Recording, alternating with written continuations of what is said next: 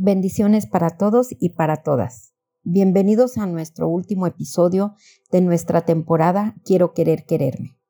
Ha sido para mí un honor y una bendición haber compartido con ustedes este espacio.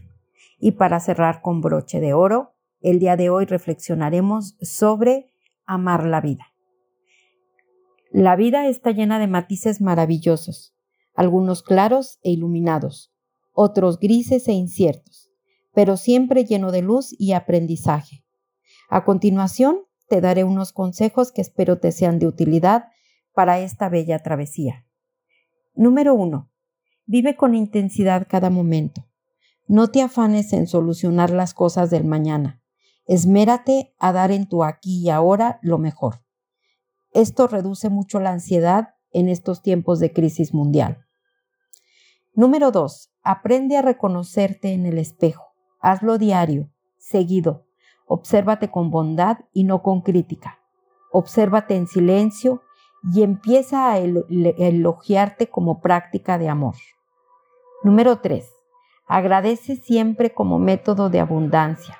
Agradece todo lo que rodea tu vida, lo material, lo espiritual, lo corporal, lo bueno y lo no tan bueno. Todo lo que llega a tu vida es por una razón y de manera perfecta. Número 4.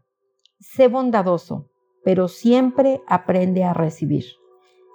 Existen personas a quienes les cuesta mucho trabajo recibir y eso hace que los regalos del universo tarden en llegar. Ten una actitud de gratitud y abre tus manos a lo que la vida pone en tu camino. Número 5. Ama y respeta todo lo que te rodea. Si tuviéramos siempre una actitud de respeto, nuestro planeta cambiaría. Cuida no solo de ti, sino del mundo entero. Número 6. Sea asertivo siempre al comunicarte con todo el mundo. Recuerda hacerlo de manera afectiva, efectiva y oportuna. Y número 7. Responsabilízate de tus errores. Esto te ayudará a tener un aprendizaje mucho más profundo.